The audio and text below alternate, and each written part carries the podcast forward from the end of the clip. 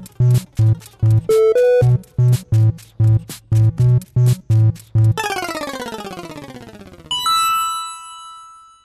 A Pulsa Start, el podcast casi diario de videojuegos en primer lugar. Pedidos disculpas, esta semana no he publicado ningún programa porque básicamente tampoco es que hubiesen noticias que me hayan llamado la atención lo suficiente y tampoco quería hacer unos programas de relleno, así que he preferido esperarme al viernes y hacer pues uno, uno conjunto, ¿no?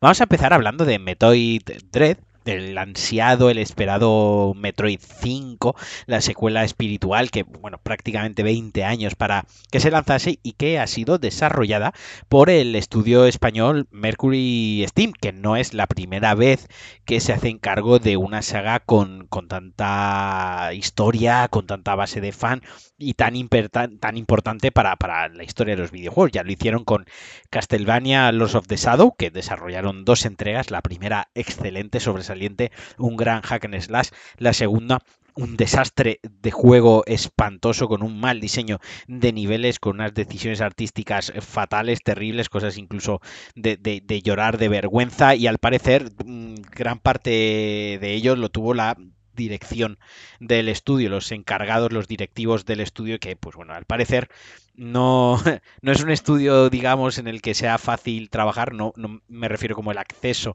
al estudio, sino el ambiente y la política de la propia empresa. Y es algo que además eh, se ha visto justo hoy en el candelero o ayer, depende de cuando escuchéis esto, eh, porque ex empleados de Mercury Steam que han trabajado en este Metroid Dread no aparecen en los créditos, que esto es una guarrada, esto es feísimo. Desde el estudio español han comentado que es necesario haber trabajado al menos un 25% del tiempo total de desarrollo para salir acreditado. A mí honestamente, me parece ser unos soplapollas y de ser unos auténticos gilipollas. Quiero decir, si una persona haya trabajado un 10% o un 90%, si una persona ha trabajado en un proyecto, eh, tiene que salir acreditada. Vaya, o sea, esto del 25% me parece una excusa de mierda que han puesto porque los han pillado con el carrito del helado. Y no quiero no quiero calentarme hablando mal del estudio, pero es que son unos gilipollas. Me, me, consta. Y estas cosas me saben, me saben muy mal, ¿no? Que todo se acuse a la política interna del estudio, que cualquier persona que trabaje. Esto ya ha pasado anteriormente en muchas compañías. Es claro, ahora el foco está puesto en, en Mercury, porque han lanzado el Metroid, porque es española, bla bla bla. Pero, por ejemplo, muchas compañías no acreditan a los traductores, a los dobladores, ¿no? A los traductores, los que hacen los subtítulos. O hace poco, no recuerdo qué juego fue que en los créditos aparecían eh, unos per el nombre de unos perros, ¿no? Eh, eh, virtuales, creo que además eran ficticios, unos personajes ficticios y no habían acreditado a gente real que habían trabajado. O sea, de una ida de ollas. Esto me parece una, una, una máxima por parte de los estudios. Vaya, o sea, es que, claro, insisto, no me quiero calentar. Yo es que tengo amigos personales que han trabajado allí, claro.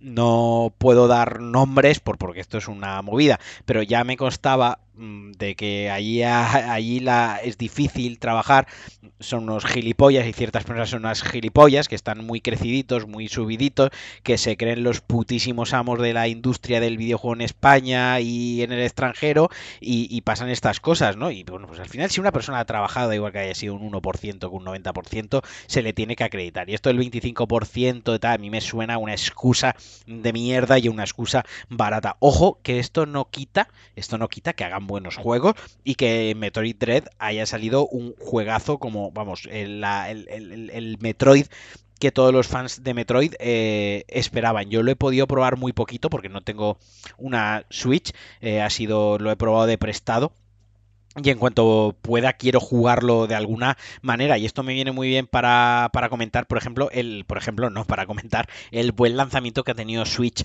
OLED que ha vendido súper bien en Reino Unido ha vendido súper bien en Japón a ver cuando salgan los datos de España pero que probablemente también eh, sean buenísimos. Yo tengo un mogollón de gente conocida en el TL y amigos que me han comentado que se la han pillado y tal. Además casi todo el mundo creo que se la ha pillado junto al Metroid que también ha vendido súper bien. O sea alegro por la parte de la saga de Metroid, me alegro de que a un estudio español le vaya bien, pero eso no quita que el estudio español en cuestión eh, prácticamente sean unos gilipollas. Pero bueno, esto me da un día para hablar de la industria del desarrollo de videojuegos en España, mm, que todavía le falta mucho por, por madurar, le falta mucho por crecer y hay demasiada superstar, superestrellita que, que se cree en la panacea y que luego, pues bueno, hay gente normal y corriente, mundana, de carne y hueso. Lo que pasa que en España y dentro de la industria de los videojuegos, pues hay como una especie de endogamia y una retroalimentación, un, un, retro, no sé, una retromamada de pollas de unos a otros, de comerse la polla unos a otros y hacerse la pelota eh, en vacío que, pues que tampoco ayuda.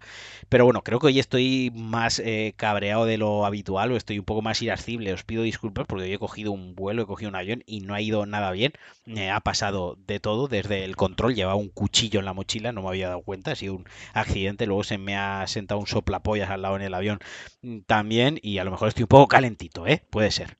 Y para todos aquellos que tengáis PlayStation VR, para todos aquellos que os mole la VR, Sony va a celebrar que se cumplen 5 años del lanzamiento de la VR regalando tres, eh, tres, juegos de PlayStation VR. Todavía no se sabe cuáles, más adelante dirán cuáles son, pero también Sony ha aprovechado para dar algunas cifras, nombrar algunos de los juegos más jugados en esta plataforma. Y los juegos de PlayStation VR más jugados a nivel internacional son eh, Rec Room, Beat Saber, eh, el VR Walls y aquí vienen los, los guays, Skyrim eh, VR y Resident Evil 7.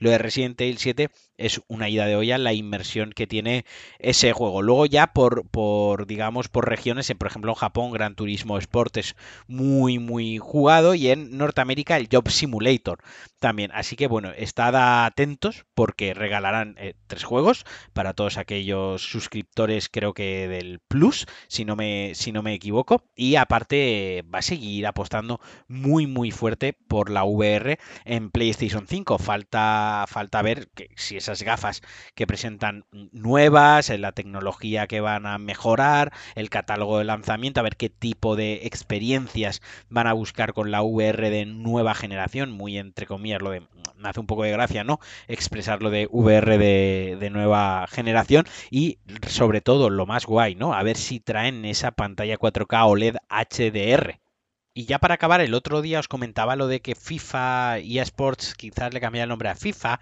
porque igual no llegaban a un acuerdo con, la FIFA para renovar las licencias o si era una forma, un globo sonda para presionar. Se ve por filtraciones, por gente cercana a la organización, que eh, FIFA habría pedido mil millones de dólares a EA para renovar su marca, que esto es una auténtica locura.